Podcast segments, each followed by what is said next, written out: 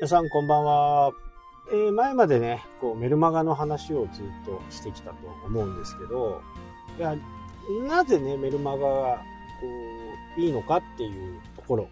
ここがなかなか腑に落ちない人が多いんですけど、とりあえずね、リストを取るっていうことなんですよ。えー、リストっていうのは、まあ、名簿みたいな感じですね。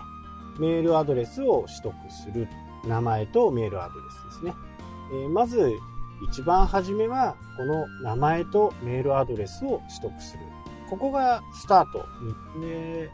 やっぱりこう、ハードルが高いと思われているの方がね、やっぱり多いんですけど、でもそのハードルはいくらでもね、超えられるハードルだというふうにね、思うんですよね。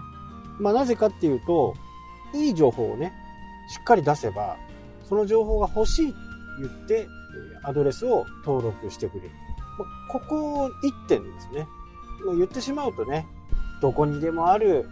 情報であればね、必要ないわけですよね。でも、その人が、その情報はね、とてもこう、有料級のね、情報だというものを無料で提供していれば、それはやっぱりこう、ただでね、もらえるということであれば、今、情報はね、やっぱりこう価値が高い。お金出してでもね、欲しいと思うのは、この情報なんですね。最近の SNS の状況はどうか、最近の YouTube の情報はどうかということをね、一生懸命こう、みんな探ってるわけですよ。まあ僕の場合はね、えー、こういう仕事についてるんで、そういったものをいち早くね、取得できる。まあ、アメリカがね、やっぱり最先端だと思うんですけど、そういうところでやっぱり多くの情報が出てくるわけですよ。で、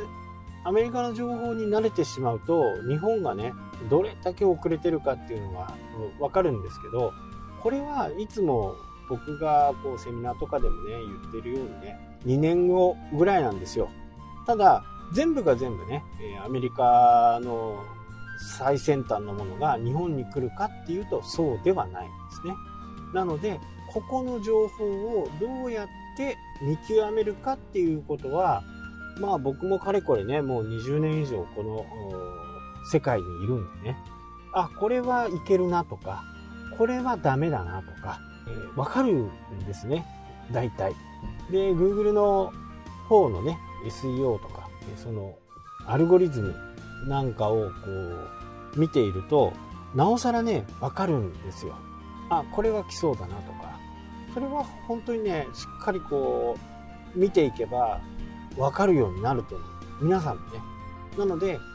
新しい情報にね、数多く触れることなんですね。で、数多く触れたそうして、その中からね、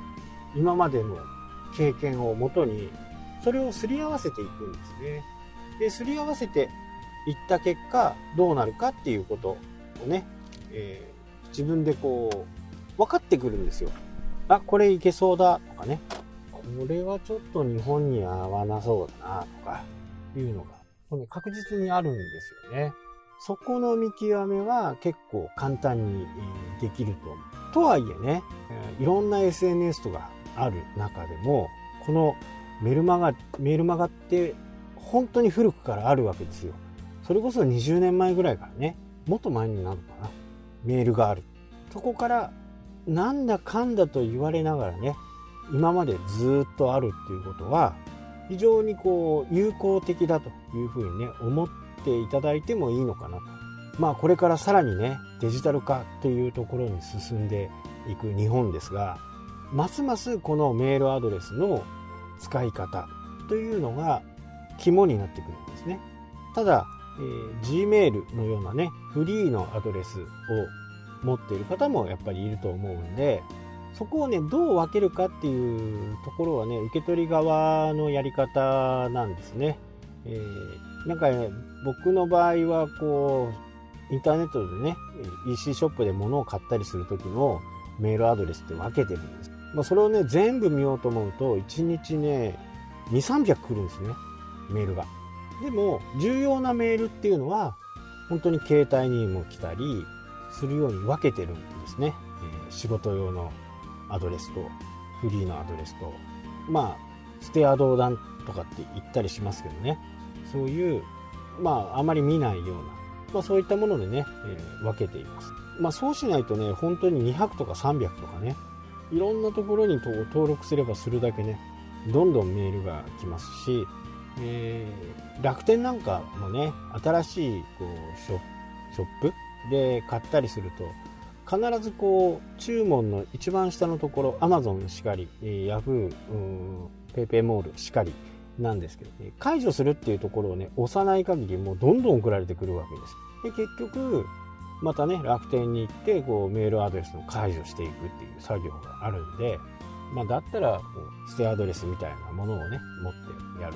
という風な形なんですけどやっぱり大事なメールとかあこの人のメルマガ見たいなとか思えばちゃんとしたメールのを自分が登録するわけですよ。でここにもねちょっとまあうんねポッドキャストだから言いますけど、まあ、登録してねって言うからもう見なくてもいいかなと思ってね捨てアドレスでメールアドレスを登録するとかっていうのもありますしね。その辺はね、えー、いろいろこう分けて使わないともうごっちゃごちゃになるんでねどれだけフォルダーに分けていたとしてもねぐちゃぐちゃになるというふうにね私は思います。ただそのメールアドレスを持ってるか持ってないかで本当に商売ねうまくいくかこれから新規事業を立ち上げるなんていう人はね他の事業を遅らせてもですねリストを取るべきだと。僕はね思いますね。やっぱり少なくても300それもね近隣での300もしリアルな店舗をやるんだ近くにいる人札幌だと札幌。そうじゃないとまあ来てくれませんよね。リアルの店舗で東京のリストをいっぱい持ってたとしてもそこにね、えー、送っても意味がない。前もちょっと話しましたけどね、え、リストでこう都道府県ってね僕の場合こう分けてたんですけど北海道のお店を宣伝するのに東京の人に送ってもねまああまりこうピンとこないわけですよ。ああやってんのねみたいな。あ今度時間があったら札幌寄った時にね寄りたい寄ってみたいなとかね、えー、そんな風にしか思わないんでね、えー、僕はそういう場合は札幌の人とか、えー、北海道に向けたメールアドレスのフィルターをかけるとでやってます。まあメールアドレスはね非常に有効なツール。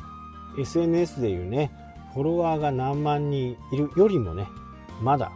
効果が高いと。まあこれ確実にねどのぐらいがどのくらいね効果があるのかっていうのはちょっとね検証のしようがないんですけどそこはね、えー、例えばフォロワーが1000人いるのとメルマガが100人いるのと10分の1ですよね。もう確実にメルマガ100人の方が価値が高いという思い今ねもうメールアドレスちゃんとしたメールアドレスを取得しようと思うと1000円以上。ものによってはね5000円1万円かかると言われてますんで例えば1万円だとするとね100件集めるので100万円の価値があるということに、まあ、それほどね価値が高いんです。だからこそそうやったメールアドレスを登録してくれるステップメールを作って登録してくれる人にはねもう情報は惜しまず出すことです。ね、えー、自分が1万円出してこのお客さんをゲットしたと思ったらね1万円分ぐらいのね情報としてあげるべきだと思いませんかね。まあ、そのくらいね、えメールアドレスって価値がどんどんどんどん高くなっていって、え実際にこうスタンドによってはね開封率が分かったり、え誰が見てくれてるのか分かったりするんでまあぜひともねこのメールアドレスをね取得してリストを作るということをねやってほしいなと思う。じゃあその次どうすんのっていうのはねまた次回明日。今日もね最後までお聴きいただきありがとうございます。それではまた。明日。したっけ？